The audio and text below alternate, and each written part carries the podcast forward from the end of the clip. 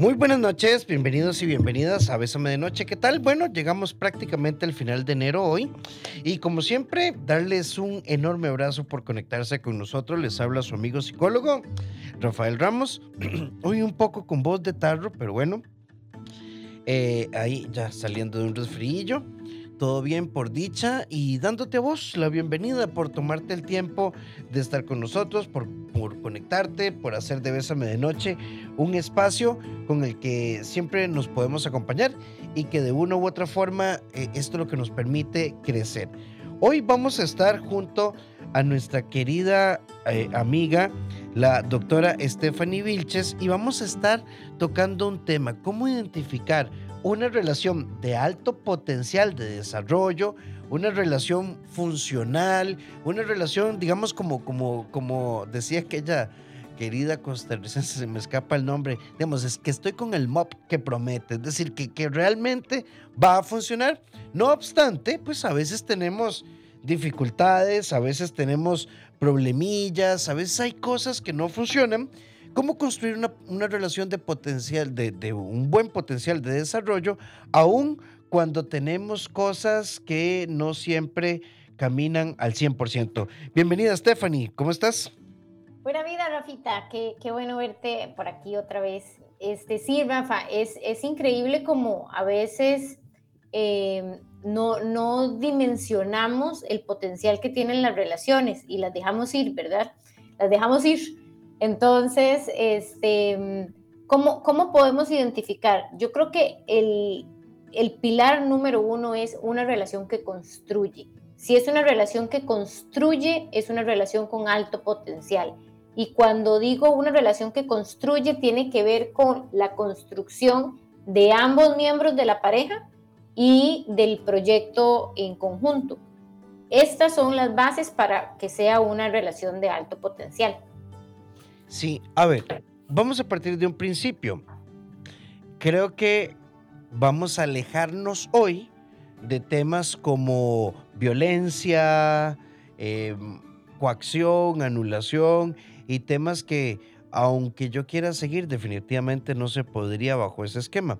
Vamos a hablar un poco, nos cuesta establecer acuerdos, a veces la comunicación no es un hit, tenemos diferencias en la expresión de afecto, la integración familiar a veces puede complicarse un poquitito, que son grandes temas, por supuesto, pero que son temas de alto potencial de desarrollo cuando estamos enfrentando una relación. Y tal vez lo primero que queremos plantear, eh, discutíamos Stephanie y yo, es que los desacuerdos pueden ser la base del, del acuerdo cuando somos capaces no de obligar establecer un acuerdo, sino de entender el punto de vista de uno u otro u otra como la primera fase. En el desacuerdo, cuando yo hago un ejercicio por comprender el punto de vista de la otra persona, posibilitamos encontrar alguna coincidencia. Pero si frente al desacuerdo yo únicamente me concentro en defender mi punto de vista sin hacer un esfuerzo por entender la posición de la otra persona, ahí es donde la tensión puede crear grandes muros. Totalmente, Rafita. Y este, a ver, los desacuerdos generan acuerdos. Sería muy fácil generar acuerdos si no hubiera un desacuerdo, porque entonces, ¿cuántos votamos que sí? Sí, todo bien. Pero cuando hay un desacuerdo, eh, nos permite poner en perspectiva nuestros propios juicios, nuestras propias percepciones, nuestra propia perspectiva. Entonces, yo puedo eh, sentarme junto a mi pareja a ver este, los puntos que tenemos en, eh, encontrados, puedo ver mis juicios y crecer y puedo ver los juicios de mi pareja y crecer. Claro que para esto necesitamos una eh, gran madurez emocional, una inteligencia emocional muy trabajada, muy desarrollada, porque entonces eh, esto quiere decir que yo estoy abierta a equivocarme y a la mente eso es lo que menos le importa, ¿verdad? Lo que menos quiere la mente es equivocarse. A, veces la mente es tan, tan, así como tan traicionera que preferimos estar, tener la razón aunque nos vaya mal, pero decir, ve, yo sabía que tenía la razón. Entonces, cuando yo tengo una salud emocional, una inteligencia emocional madura, yo puedo decir, ok, identifico que para mí esto significa esto, lo acepto en mi historia, pero también puedo gestionarlo de tal manera que yo vote algún paradigma, alguna idea que no me está permitiendo crecer. Y de la misma manera, el otro, yo puedo ver tus juicios, puedo entender tu punto, pero también puedes crecer en, en, en la perspectiva del otro.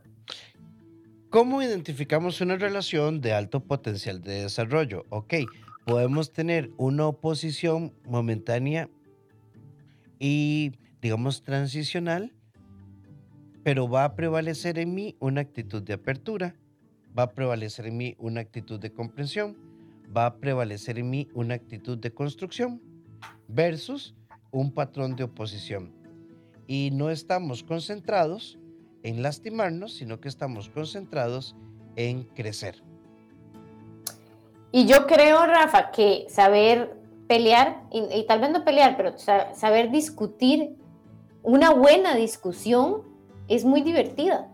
Una buena discusión en la que nos abrimos a puntos de vista diferentes, en las que uno dice, no, no puede ser posible, yo no lo sé, no lo puedo ver así, entiendo cómo lo ves así, y, y empezamos en esa discusión, es, es muy bonito, ¿verdad?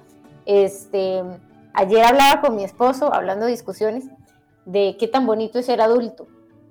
Y a mí me parece que ser adulto es muy bonito, pero él decía que no es tan bonito, ¿verdad? Y entonces nos quedamos como dos horas hablando de qué, de cuál es el punto de vista de una persona que dice es que eh, ser niño eh, representa lo tengo todo y este y yo decía que ser adulto es más lindo porque nosotros tenemos eh, la, posición, la, posibilidad de decidir. Pero mi esposo, hablando de su privilegio, claro, porque tuvo una infancia muy bonita, pero los que han tenido una infancia media torcida, obviamente que la adultez es su puerta de, de libertad. Entonces, en esta discusión empezamos a crecer en nuestras ideas, a votar este, lo que no nos sirve y llegar a acuerdos. Así Igual con si me compro esta mantequilla o me compro este jamón. Siempre estamos creciendo en tanto tengamos la apertura de escuchar al otro. Porque si no tenemos la apertura, estamos sentados en la galleta de que solo yo tengo la razón. Una, una relación de alto potencial de desarrollo también entiende que cuando hay un problema, un desacuerdo, algo que nos causa tensión, no, no se afecta y no se rompe la calidad del afecto. Puede que cambie un poquitito el patrón de la relación, pero no el afecto. ¿Qué es esto de un cambio en el patrón de relación, pero no en el afecto? Vean, hay múltiples, múltiples, múltiples, múltiples técnicas. Nos fuimos en el bloque anterior planteando cuidado con, podemos tener desacuerdos, incluso momentos de tensión, pero no tenemos por qué bajarle calidad al afecto, para ponerlo así.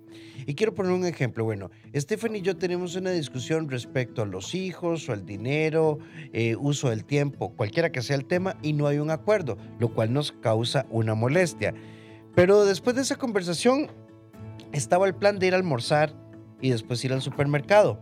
Bueno, lo ideal sería que tengamos la capacidad de decir, bueno, no vamos a llegar a nada, dejémoslo hasta aquí, vamos a almorzar, seguimos con el plan, vamos a hacer las compras, pero que esto no signifique silencios fríos y prolongados, gestos, caritas y complicaciones. A ver, tenemos un tema no resuelto, pero esto no significa que yo tenga que andar frío, distante, aplicando la ley del hielo, actuando con desdén, con indirectas ironías, porque tenemos un tema no resuelto. Tener la claridad de que la cordialidad, la empatía y la expresión de cariño no son eh, conductas únicas y exclusivamente para cuando hay acuerdos. Esto forma parte de la relación y aprender a tener una expresión de afecto estable, aun y cuando tengamos temas no resueltos, le da mucho potencial a una relación. Sí, Rafa, este, ahora escuchándote estoy pensando en las veces que yo le hago berrinche a mi esposo, ¿verdad? Y las veces que él me lo hace a mí. Esas son conductas infantiles. cuando nosotros dejamos que el, eh, que el tema se haga tan grande y lo hacemos el tema tan personal que caemos en conductas infantiles. Cuando estamos en conducta infantil, nuevamente estamos en herida de infancia. Yo como adulto no veo cómo, esta, eh, cómo vos estás en desacuerdo conmigo, porque ves el dinero de otra manera. Cuando yo no me permito ver la diferencia de pensamiento en otra persona, caigo en este, en este berrinchín y eh, hay que ser conscientes cuando estamos ahí, porque justamente estas barreras no nos permiten crecer como pareja, no nos, no nos permiten crecer como persona. Y sí, hay, hay un cambio, puede ser que cuando estamos un poquitito resentidos, como cuando acaba de pasar una discusión, haya un momento como incómodo, pero es nuestra pareja. Y quizás eh, una, una, pregunta que, que, yo siempre hago es, bueno, nos estamos divorciando, entonces tratemos de vivir el presente de una manera bonita. Y cuando yo le quiero amargar el día al otro por una discusión que venimos teniendo, pues justamente también me lo amargo a mí.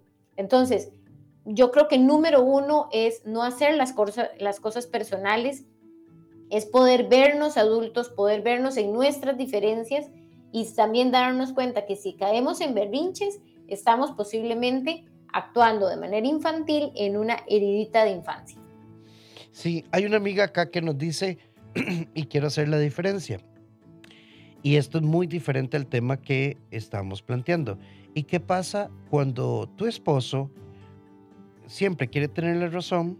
Si no se enoja, grita y me deja de hablar hasta dos meses, incluso deja de las responsabilidades de la casa a nivel económico y me toca todo a mí. Y si digo algo, lo que me dicen es cállate, ve. Esto es una relación violenta. Hay violencia patrimonial, hay violencia psicológica, hay violencia verbal. Es otra cosa. Y usted debería buscar una psicóloga, un psicólogo, un profesional de ayuda y eventualmente hasta un abogado. Eso sería otro tema. Aquí estamos hablando hoy, o nuestro, nuestro enfoque es, por ejemplo, hablemos de dinámica sexual. Yo le dije a Stephanie, Tefi, es que verás que me frustra un poco que todas las iniciativas vienen de mi parte. ¿Me estás diciendo que soy la pésima amante? No, cielo, lo que te estoy diciendo es que siempre yo tomo las iniciativas, ni me digas nada, ni me... Y ya, no nos pusimos de acuerdo. Al rato, mira, discúlpame sobre reaccioné, me sentí juzgada si yo simplemente estaba haciendo una observación. Ok, bueno, besitos, abrazos, lo resolvimos. Exactamente. A ver, este, el, negar el afecto, que la persona que nos, que nos escribía, el negar el afecto no construye. Es una eh, agresión bastante fuerte la indiferencia. Ya hemos hablado en otros programas de esto. Pero sí quiero rescatar que eso es una conducta infantil. Tan infantil que mi hija de cuatro años, cuando se enoja, dice, eh, ya no te quiero, ya no quiero ser tu amiga, ¿verdad? Eso es una conducta infantil y ahí estamos frente a una herida de infancia. Ahora, lo que vos decís del tema de, este, de construir también a nivel de sexualidad, eh, nosotros tenemos que tener la capacidad de hablar, de decirnos qué estamos sintiendo, aún en las situaciones este, que de pronto no nos hacen sentir bien, pero también es cómo lo digo, cómo, cómo hago para que esto sea respetuoso para mí para que sea respetuoso para el otro y también según donde nosotros lo digamos, ¿verdad? Porque no es lo mismo hablar de eso frente a la suegra que hablar de eso en, la intimidad de la pareja, ¿verdad? Entonces yo creo que sí tenemos que ir planteando que una pareja este, saludable, una pareja de alto potencial, tiene la capacidad y los espacios de comunicación para generar acuerdos en temas eh, íntimos, en temas de dinero, en temas de reorganización familiar. Eh, otro tema que, es donde muchas personas no crecen es cuando se mete la familia eh, eh, externa, ¿verdad? Cuando se mete la suegra, la otra suegra, la mamá, la tía, la, la prima. También ahí tenemos que aprender a poner límites. Una pareja de alto potencial sabe priorizar los temas en los que estamos hablando, los temas en los que tenemos que llegar a acuerdos. Sí, por acá nos dice una amiga, buenas noches. ¿Y qué pasa cuando tu pareja al final, no importa la conversación, eh, todo lo resuelve diciéndome, sí, sí, sí, sí, hagámoslo como usted dice, ni modo. Entonces yo no hago nada y hemos pasado a veces varias semanas eh, en una actitud cordial por los chiquitos. Es que, bueno, y qué bonito tocar este tema con Tefi, que, ha trabajado muchísimo tiempo, investigado por mucho tiempo el tema de heridas de la infancia, maternidad, roles familiares y otras cosas, desde afuera. Es, es como una ironía. Yo quiero un amor lindo, estable y duradero. Pero no me comporto como un adulto. Me comporto como un niño o una niña caprichosa, explosiva, impulsiva. Quiero el helado ya. Y pego gritos si no me dan el helado. Eh, o como cuando estamos entre los 3, 4 años por ahí, cuando un niño lo deja de ver, deja de existir. Entonces, si no veo el problema, no existe. Es que esto daña el potencial de desarrollo de una relación, porque si hay algo que afecta a una relación, es la pereza, que me da tener que explicarte que cuando me dejas de hablar dos meses, yo siento dolor. Totalmente, yo, yo pienso que eh, como bajándolo en puntos, número uno, parejas de que no tienen alto potencial es la que dice siempre yo tengo la razón, la que dice vos siempre tenés la razón, hacemos lo que vos decís, que es lo mismo pero al revés, y el tema de la relación cordial. Cuando nosotros nos convertimos un poquitito, y voy a decirlo así, en hinchapelotas crónicos, es decir, o sea, se nos inflaman un poco las glándulas y vamos creando estructuras de problematización sobre cosas que podría haber una solución. Ve lo que me dice acá, eh, mi esposo es terriblemente difícil. Quiero hacer una pregunta. Hay actividades familiares a las que yo tengo claro que no voy a faltar, soy su pareja, eh, cumpleaños y cosas, pero él pretende a veces ir todos los domingos donde la mamá a almorzar. Imagínense que el almuerzo, para que tenga una idea, yo voy llegando a 9, 10 de la noche.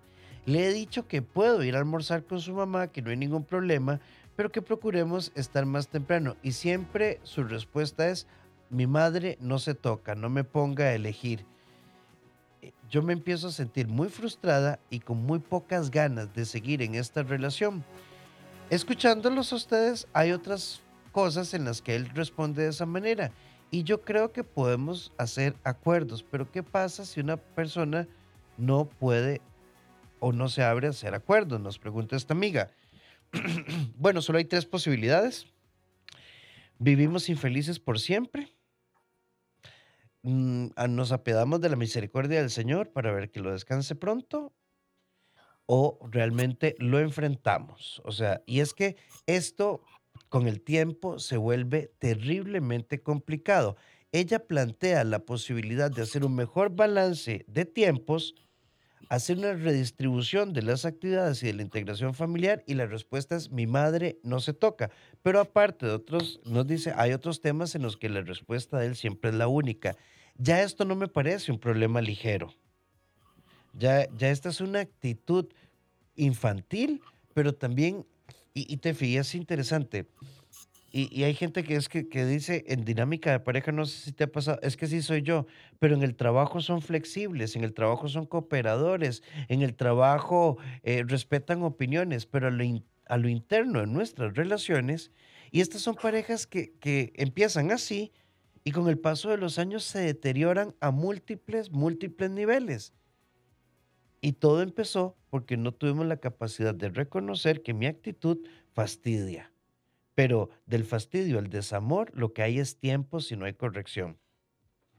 Totalmente de acuerdo, Rafa. Y, me hace acordar a, a, este japonés colombiano, Yokoi, no sé qué, que habla de cómo nosotros, cómo la palabra hogar viene de hoguera y cómo nosotros nos retiramos de nuestra familia primaria para ir a hacer nuestro nuevo hogar. La familia eh, primaria, o sea, donde yo nací, mis papás, mis hermanos, tienen que saber y tienen que dar este espacio para que yo pueda crecer.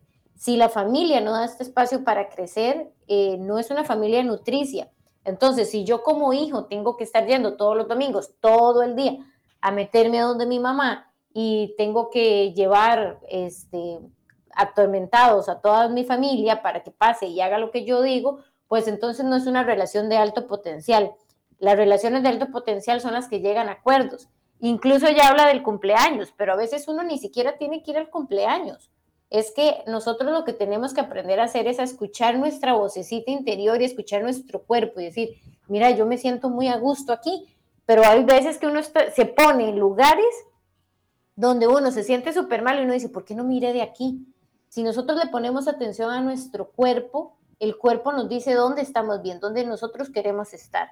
Entonces, también yo creo que ahí eh, no solamente él es el responsable, sino también el aprendizaje que como mujer yo puedo hacer en el establecimiento de límites, buscar estrategias para yo entonces hacer otras cosas los domingos, buscar otras formas, eh, zafarme más rápido donde la suegra y este, evidentemente esto va a generar un conflicto, pero entonces en ese conflicto generar soluciones y si no, definitivamente, eh, bueno, yo no sé si la separación, pero por lo menos una muy buena terapia de pareja para que ambos aprendan a establecer límites y a llegar a acuerdos.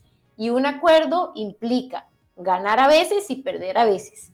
Sí, a ver, en, en vida de pareja, acuerdos muchas veces es aceptar el desacuerdo.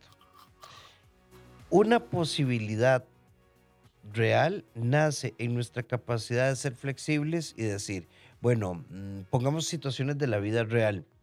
Em, el papá de Tefi es una persona terriblemente complicada, negativa, irónica, que me provoca a mí situaciones muy, muy incómodas. Bueno, el acuerdo será disfrutar a tu papá con los chiquitos, cuando quieras, en el momento que quieras, no pasa nada. Y en virtud de esa tensión, yo me voy a hacer un lado. Ahora, cuando se trata de ayudas humanitarias, no sé, salud y este tipo de cosas, por supuesto que puedas contar conmigo. En lo social, yo prefiero mantener una distancia sana. Así, felices todos. Eh, eh, pero ah, también tenemos como el ideal, ideales distorsionados. Una familia siempre están todos juntos, todos disfrutan todo, todos tienen el mismo sentir, todos tienen el mismo, todos aman a la suegra, todos quieren con la cuñada, todo, mira, es una... Y eso no es real. Me sentí como con las letanías. Este... Sí, sí. eh, yo creo, Rafa, que también no es el tema, pero cuando nosotros estamos eh, en una familia en la que todos tenemos que estar juntos, en las que no hay una posibilidad de desvío, en la que todos estamos, también es una cueva para, para osos. Y, tenemos muchas personas que tienen que estar con los abusadores, ya sean sexuales, psicológicos, emocionales, pero se los tienen que, se los tienen que tragar semana a semana porque la familia siempre está unida. Entonces, con el cuento que la familia siempre está unida, se viven dinámicas muy enfermizas, muy poco este, nutricias y no son justas.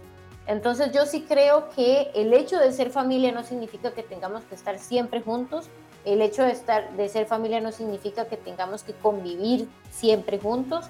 Eh, tenemos que tener mucho cuidado porque los límites, cuando, cuando hay una familia que se llamaban eh, aglutinadas. ¿Te acuerdas cuando estudiábamos esto? Claro. Esas familias que son hechas una pelota, simbióticas, este, estas eh, no, no, nos aportan, no nos ayudan. La, la familia que ayuda y la familia y la pareja que ayudan a crecer son las familias que dan espacio, espacio para ser uno mismo, espacio para tener sus proyectos, espacios para poder hacer todo lo que nosotros queramos. Por ejemplo, una familia que no ayuda a crecer es la familia que le dice al adolescente, usted se tiene que quedar aquí el domingo porque el domingo es de familia y el adolescente se queda todo enojado y lo que hay es una desconexión total. Busquemos conectar en los espacios en los que estamos juntos, pero no, te, no es eh, un lugar donde tengo que estar. Estar en familia nunca debería ser una obligación.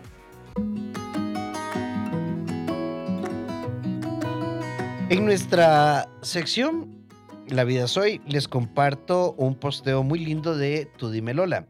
¿Cómo saber si estás recibiendo migajas de amor? Nunca tienen tiempo para vos. Te excluye de todos sus planes. Eh, siempre tenés vos que tomar la iniciativa, pero no le gusta lo que propones. Si vos no llamás, si vos no escribís, si vos no buscas, nunca está. Cada vez que tratas de hablar, nunca hay tiempo y se acuerda de vos cuando simplemente quiere explorar su intimidad.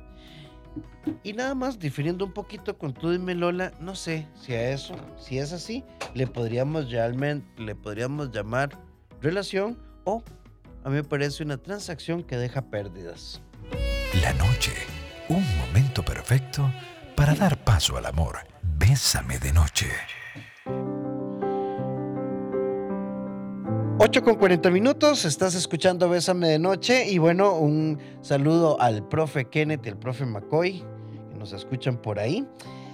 Eh, Tefi, hay una amiga que nos dice acá en el 8990, ¿y qué pasa cuando tu pareja te dice tantas cosas que al final terminas aceptando la idea porque es tan insistente que te hace dudar.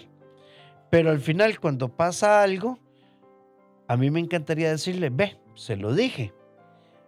Y terminamos haciéndolo como yo lo hacía. Pero al final siempre me culpa, incluso hace poco me dijo, si usted me hubiera insistido más, hubiéramos cambiado la decisión.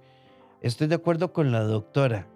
Yo vivo con un niño de 42 años y estoy lista para renunciar a esa maternidad. Qué fuerte, porque vean que aquí estamos, ¿se acuerdan que hemos hablado a modo de broma del síndrome SAP, que, es el síndrome de agüevamiento progresivo? Ah, hay, cosas que no, no, no, no, no, no empiezan con, no empiezan terminales, no empiezan crónicas. Primero es una picadilla de zancudo yo creo que si uno lo pica una abeja, pues no pasa mayor cosa. Pero cuando lo pican 10.000 abejas, yo creo que realmente tiene un problema. Totalmente. Yo creo que hay gente que marea, ¿verdad? Que, que tal vez cuando ya no tiene la razón empieza y marea. Y es eso nuevamente, es una actitud muy de niño de un niño que quiere como salirse con la suya, digamos, y da excusas y, da historias, inventa, fantasea. Y muchas eh, parejas tienen dinámicas, tanto de hombres como mujeres, que lo que utilizan es como e, esta verborrea, ¿verdad? En la que hablan y hablan y hablan y no dicen nada para confundir al otro. Pero cuando nosotros no somos capaces de darle la razón a la pareja, también nos está costando construir y esta idea de que mi primogénito es mi esposo es una, es una idea, número uno, muy machista. Número dos, pone a la mujer en una posición, en un rol que no le corresponde, porque a nosotros no nos toca maternar al compañero de nuestra vida. A nosotros nos toca ir del lado del compañero de nuestra vida. Entonces, cuando ya caemos en conductas de maternar, estamos en una patología terrible en la que es muy difícil salir porque luego se puede ver como que ya no me chinea, ¿verdad? Y este, yo creo que es algo digno de terapia de pareja. Es que el gordo es muy dificilillo, bueno, cuidado con eso, cuidado con eso. Eh, lindo tema, muchas gracias, los escucho todos los días. Un saludo desde Bahamas, me encanta escucharlos, lo hago cada vez que puedo. ¿Cómo puedo escuchar los programas eh, cuando no los escucho en vivo? Muy sencillo, Spotify, Bésame CR, buscad Bésame de Noche y listo. Por acá nos dice una amiga, muy interesante el tema. Mi esposo no ha salido de las faldas de su mamá. Me casé hace seis años, vivo en Estados Unidos. En el 2017 dejé todo por estar con él en nuestro país, Nicaragua, por mucho que le dije de rentar un apartamento, no quiso y después de año y medio de estar con él, me, regresé a Estados Unidos. Ahora él quiere venirse y yo no quiero estar con él. Bueno, entonces te recomendamos buscar terapia, amiga. Nosotros no podemos decirte volvé o no volvé. Y también leerte el libro Al Diablo con el Amor del autor Rafael Ramos. Que te podría venir muy bien. Lo que sí de, acuerdo a nuestra realidad económica, de acuerdo a nuestras posibilidades reales y demás, a ver, ¿han escuchado ese dicho que dice el casado casa quiere? Sí, digamos que en el mundo teórico, qué bonito que cada nuevo núcleo construya su núcleo y vamos para adelante. Bueno, lo cierto es que hay muchas realidades en las que hay muchas parejas que inician asociados a la casa de sus padres, lo cual tiene algunas características. Pero lo que va a fortalecer un núcleo familiar, una pareja, no es vivir a un kilómetro o al otro lado del Atlántico de sus padres. es que seamos una pareja fuerte, con potencial, con capacidad de establecer acuerdos, ponernos límites, ponerle límites a los demás. em, porque alguien, yo, yo recuerdo una historia, Tefi, de alguien que me decía, sí, es que cuando, cuando salimos de paseo, ella, mami, ve lo que estamos desayunando, mami, ya estamos llegando, mami, hay mucha presa, mami, mira qué lindo el hotel, mami, miras qué bonito el cuarto, mami, este, gordo, mándele un audio, mami. Eh, y era real, o sea, esta mujer pasaba súper conectada con la mamá todo el día. ¿Y por qué digo que se notaba cuando salían de paseo? Bueno, porque cuando están trabajando, cada quien se va a su trabajo y esa frecuencia no impactaba tanto. Ocupamos independencia afectiva, idealmente un nuevo techo, pero uno puede ser muy independiente bajo el mismo techo. Es la realidad de muchas parejas que tienen que iniciar en, su- en una primera etapa o a lo largo de muchos años alrededor de sus padres. Cuando se hace la terapia de, de heridas de infancia, este, Rafa, eh, que es simplemente como asumirnos adultos, eso es lo que busca. eh, yo siempre hablo de la independencia geográfica versus la independencia emocional, porque yo tengo pacientes que se fueron al otro lado del charco, que están fuera de Costa Rica, que se fueron a Europa, que se fueron a Asia y que siguen pendientes de su mamá como hay personas que viven en el mismo terreno, incluso en la misma casa, y son sumamente independientes. Tenemos que buscar la independencia emocional. En nuestra sección en pareja queremos proponerte esta noche lo siguiente. Esto me pareció muy bonito. Eh, el físico atrae, los versos enamoran, pero saber que con solo mirar tus acciones se está con la persona correcta, cultiva la esperanza desde la realidad. Nos encanta escucharte. Bésame de noche. 8 con 51, casi con 52 ya, nos dice una amiga, gracias por el tema, me encanta. Quisiera hacer una pregunta a la doctora. Todas nuestras conductas de enojo o- o de caprichos, por ejemplo, como cuando uno tiene un mal día y que simplemente quiero que nadie me hable porque me cansé, yo hago un esfuerzo, tengo tres chicos muy seguidos eh, y mi esposo trabaja fuera de San José.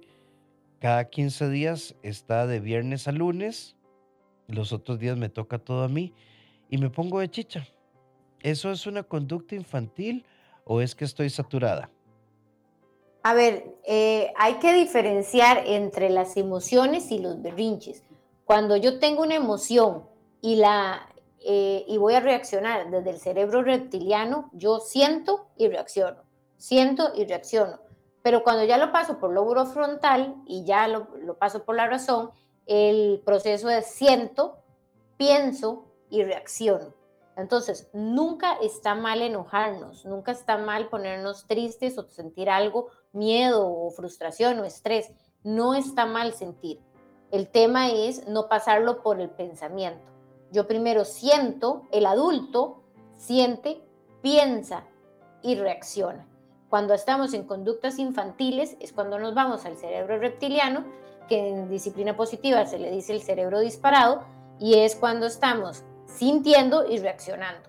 El berrinche, la chicha que le decimos nosotros, eso es eh, infantil porque no la estamos pensando. La emoción hay que sostenerla, la emoción hay que comentarla. Y sí, hay un momento en el que yo no puedo ni hablar y eso es un adulto, pero yo tengo que pasarla por pensamiento. Si no la pasé por pensamiento, estoy un cerebro reptiliano, un cerebro de sobrevivencia. Buenas noches, gracias por el tema. Una pregunta rapidita. ¿Qué pasa cuando nosotros no coincidimos? Nos llevamos bien, pero si hablamos de dinero, cosas de familia, proyectos a futuro, no coincidimos. Quiero poner dos ejemplos. Él no se quiere casar ni vivir conmigo y yo sí. Él no quiere tener hijos y yo sí. Y el otro ejemplo, eh, él es de los que todo lo gasta, a mí me gusta ahorrar y cuando hablo de estas cosas él me dice, así soy yo, pero la, sí la pasamos bien, eso es lo que yo quisiera eh, más y él está bien así. Yo creo que uno en, en pareja siempre tiene que tener claro cuáles son los temas sensibles, cuáles son los temas negociables, cuáles son los temas no negociables. El dinero regularmente es un tema sensible y este, puede generar muchos desacuerdos, pero también pueden generar muchos puntos de encuentro. Y si creo que hay no negociables, como por ejemplo si mi proyecto de vida es tener hijos y el tuyo no, o si este, mi proyecto es casarme y vos no te querés casar, porque entonces estoy alimentando una relación que no me está llevando a mi proyecto, a mi meta. Entonces tenemos que tener muy claro qué es lo que nosotros queremos para no aceptar menos que eso, no porque sea malo, sino porque yo me lo estoy planteando así como, como proyecto de vida. Entonces, todas las parejas tenemos temas sensibles, todas las parejas tenemos temas negociables y temas no negociables. En tanto yo tenga conciencia de esto, mi pareja va a poder crecer o voy a tener que buscarme otra pareja. Sí. Es que que hagamos el amor súper. Que aquel hombre tenga, ¿verdad? Una caja de herramientas de 19 velocidades de vibración, uno es bueno. Que tengamos paseos maravillosos y nos reamos mucho, eso es solo una pequeña parte de... Eso es suficiente para pasarla bien. Pero desde tu perspectiva, no es suficiente para construir un proyecto de vida. Y aquí quiero plantear, si él está hablando así de claro, no hay lío él, está siendo muy, muy claro. Él tiene claro sus no negociables, es que tan claro los tengo yo. Exacto, entonces creo que al final esto nos lleva a un tema de decisiones y elecciones. Gracias por el tema, me gusta muchísimo. Recuerden, estamos en Spotify, Bésame CR y nuestras citas de lunes a viernes a las 8 en punto. Una amiga que nos dice, primera vez que los escucho, no sabía este programa. Bueno, qué dicha, ya tenemos casi 10 años juntos, así que Ojalá que sigan siendo parte de él. Inviten, inviten a la gente. Eh, hay otra amiga que nos dice buenas noches, gracias. Eh, callarse es una conducta infantil. Depende. A ver, hay silencios que son prudentes. Hay silencios que son reflexivos. Hay silencios que son agresivos. Creo que cuando el silencio es reflexivo y prudente es una conducta muy madura. Estoy con el hígado pulverizado y opto por un silencio reflexivo para acomodarme. Pero si es un silencio indiferente, agresivo, hay silencios que son un no me, un no me importa. Esos silencios sí están mal. Y tenemos que tener cuidado con el calladita más bonita, ¿verdad? Porque eh, los silencios que, que más bien yo implosiono, ahí tenemos un, un problema. Porque para no hacer problema con el otro, entonces yo me trago el problema y a mí entonces me va a salir la úlcera, la gastritis, la colitis y la infartitis. No debemos callar lo que debemos hablar, pero sí podemos elegir nuestras batallas. Entonces hay momentos en los que uno dice, no, esto ya ni para qué, o es un tema tan repetitivo que ya sé que ya caemos en lo mismo. Ahí eh, esos son los silencios prudentes, pero nunca deberíamos aceptar eh, quedarnos callados de algo que realmente nosotros queremos eh, expresar. Así que, a ver, tampoco, tampoco tenemos que, por ejemplo, hablar mucho no es sinónimo de comunicación. Hay gente que habla y habla y le da el bombo, ¿verdad? Y lo que es es un polvazal. Entonces, hay que tener cuidado con esto. Pero tendremos una semana muy rica, empézame de noche. Mañana, al ser las 8 en punto de la noche, junto a Marta Chávez y Polet Villafranca, Estoy atribulado, atribulada, tengo muchos temas sin resolver. El miércoles con Carla Sánchez y Gilbert Carazo, si no quieres seguir, dilo. La otra persona lo va a entender y si no lo entiende, con el paso del tiempo las cosas se acomodan. No es tu responsabilidad. Con Roberto Rocha desde México, vivir peleando es desgastante. ¿Cómo establecer acuerdos? Y el viernes, si vas a cambiar, cambia. No andes diciendo, vieras que este yo voy a hacer y no, no, cambia. Bueno, mucho ruido y pocas nueces. Tefi, muchísimas gracias. ¿Cómo te contactamos? Eh, bueno, un abrazo a todos y me pueden contactar al 8706-5300, 8706-5300 y al Instagram Equilibrate Psicología. Y a todos ustedes, muchas gracias por habernos acompañado. Recordad, doctor Rafael Ramos en Facebook. Los invito a www.abrazatuvida.com, la Escuela de Desarrollo Emocional. Busca mis libros en Librería Internacional y si ocupas apoyo en el CEDI, 2290-383 o al WhatsApp 88 81 1304. Un fuerte abrazo, feliz noche. Gracias, Tefi. Nos encontramos con vos el viernes otra vez. Si Dios quiere, aquí nos veremos. Un gran abrazo. Besitos. Feliz descanso.